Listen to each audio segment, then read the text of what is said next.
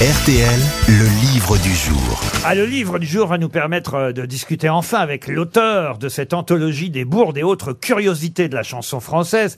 Je dis enfin parce que je m'étais déjà servi de ce livre pour poser quelques questions musicales euh, aux grosses têtes, mais on n'avait pas encore discuté avec son auteur qui s'appelle Alistair, qu'on aura au téléphone dans un instant. Et dans cette anthologie des bourdes et- autres curiosités de la chanson française, c'est l'occasion vraiment de s'amuser, d'apprendre beaucoup de choses sur la chanson. Et par exemple, une première question que je vous pose avant qu'on discute avec euh, l'auteur. Par exemple, avec cette chanson de Serge Reggiani qui s'appelle L'enfant et l'avion, chanson dont je vais vous faire écouter l'introduction musicale.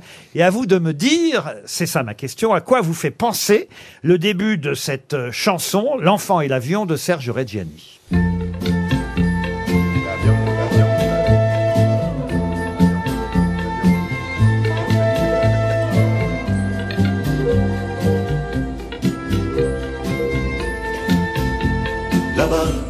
Alors, ça ne vous fait penser à rien À une comptine, à une comptine. La musique, a l'enfant et le, le truc de Eddie Constantine. Ah, Non, non, non, ah, vous n'avez pas bien écouté parce que c'est d'une évidence. La, la, la, la, la, la. On la remet dès le Ah, début. c'est Émilie Jolie. Émilie Jolie, bonne réponse de Gérard Junior. Réécoutez. Et, et ça a été composé bien avant Émilie Jolie, Eh oui, évidemment. oui, oui. Écoutez.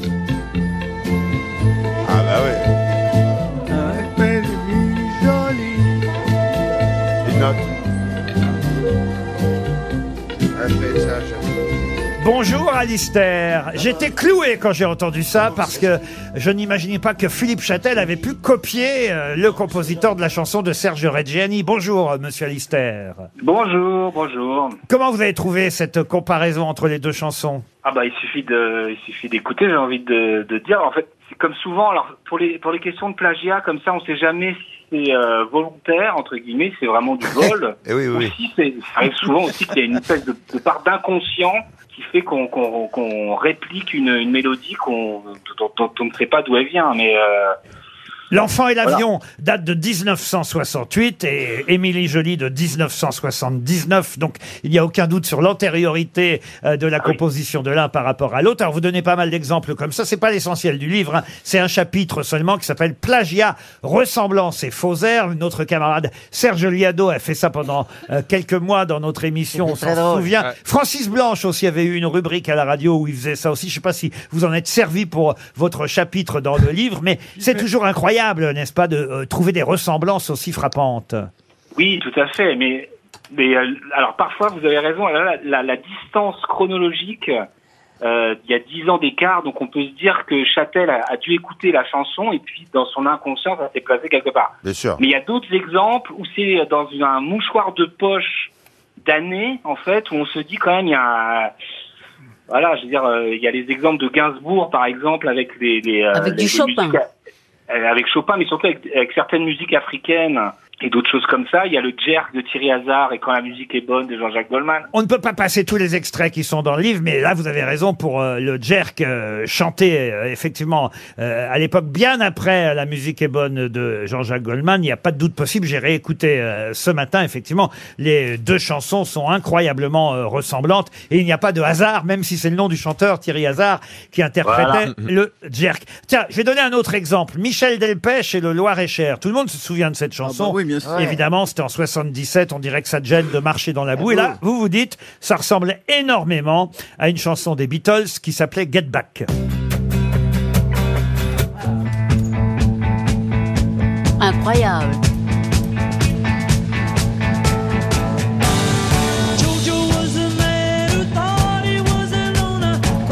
Alors là, c'est volontaire aussi ou pas, à votre avis, Alistair? Ah, écoutez, je, je pense que là, il y, a une, il y a une part. Alors, on va, on va, on va être magnanime. On va dire qu'il y a une part d'hommage, je pense, de la part de Delpech, qui était un grand fan des Beatles. Au lieu de faire une reprise de Get Back, il a fait sa propre composition. Le couplet ressemble énormément, mais après, ça part complètement ailleurs, le Loir-et-Cher, Ouais, ça, de c'est- Get Back. euh, Alors ça, c'est un chapitre seulement de votre livre, hein, les plagiats, ou on va dire faux airs, chansons qui se ressemblent. Il y a d'autres choses très très drôles dans votre livre. Par exemple, les erreurs géographiques euh, dans les chansons. On en a déjà donné quelques exemples ici même, euh, car j'avais essayé de piéger euh, mes grosses têtes euh, par le passé grâce à votre livre. Mais euh, on peut rappeler celle de Gilbert Montagnier. Elle est géniale parce que tout le monde la connaît, cette chanson, évidemment. Vivre sous l'équateur du Brésil Brésil, entre Cuba et Manille. Ah ouais. Ça, c'est impossible, évidemment. Oui, bah oui, parce Mais que ça quand même, quand... Oui, oui, alors... Oui, alors, mais il est aveugle. C'est une bonne excuse. Ah, elle, est, elle est excellente. franchement. C'est pas bien de vous attaquer à un non-voyant, Alistair. Non, non, mais en plus, alors, il a, il a, il a, il a, il a- il est aveugle et en plus, les paroles sont de Didier Barbelivien. Ah oui, en une plus. double, ce qui fait un double problème. Mais même, quand on est à Cuba ou Manille, on n'est pas, euh, pas au sud de l'hémisphère. Dans Afrique Dieu, pareil, de Michel Sardou, ton cœur samba. Euh, la samba, c'est pas du tout africain. Eh non, ma- malheureusement pour Michel. euh, C'est brésilien. Euh, donc ça n'a rien à faire dans Afrique à Dieu. Il y a plein d'exemples euh, comme ça que vous donnez. Euh, pareil pour les monstres des lacs dans les lacs du Connemara. Euh, évidemment, le monstre du Loch Ness est en Écosse et pas du tout en Irlande. Donc ça, Oui. c'est une autre erreur géographique. Mais alors, il y a encore mieux. On en avait parlé ici il y a quelques années. C'est la chanson de Johnny Hallyday, Ah ouais. Mon Amérique à moi, écrite en plus par Philippe Labro, ex-directeur de cette euh, station. Euh, c'est une chanson censée vanter les mérites de l'Amérique, des États-Unis, Mon Amérique à moi.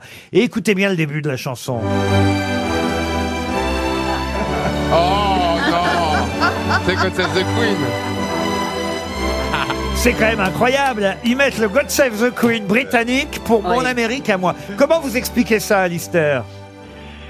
Ah, euh, non, je, je ne l'explique pas. C'est une Mais non C'est quand même euh, incroyable. C'est humain, ballot. humain trop humain. Je crois que à moins, à moins qu'il y ait un, un signal euh, très fort sur, euh, je sais pas, sur euh, le Sur le passé des États-unis, quoi. Oui, voilà. enfin, Non, mais- Sur la colonie anglaise. Incroyable. Surtout que Labro.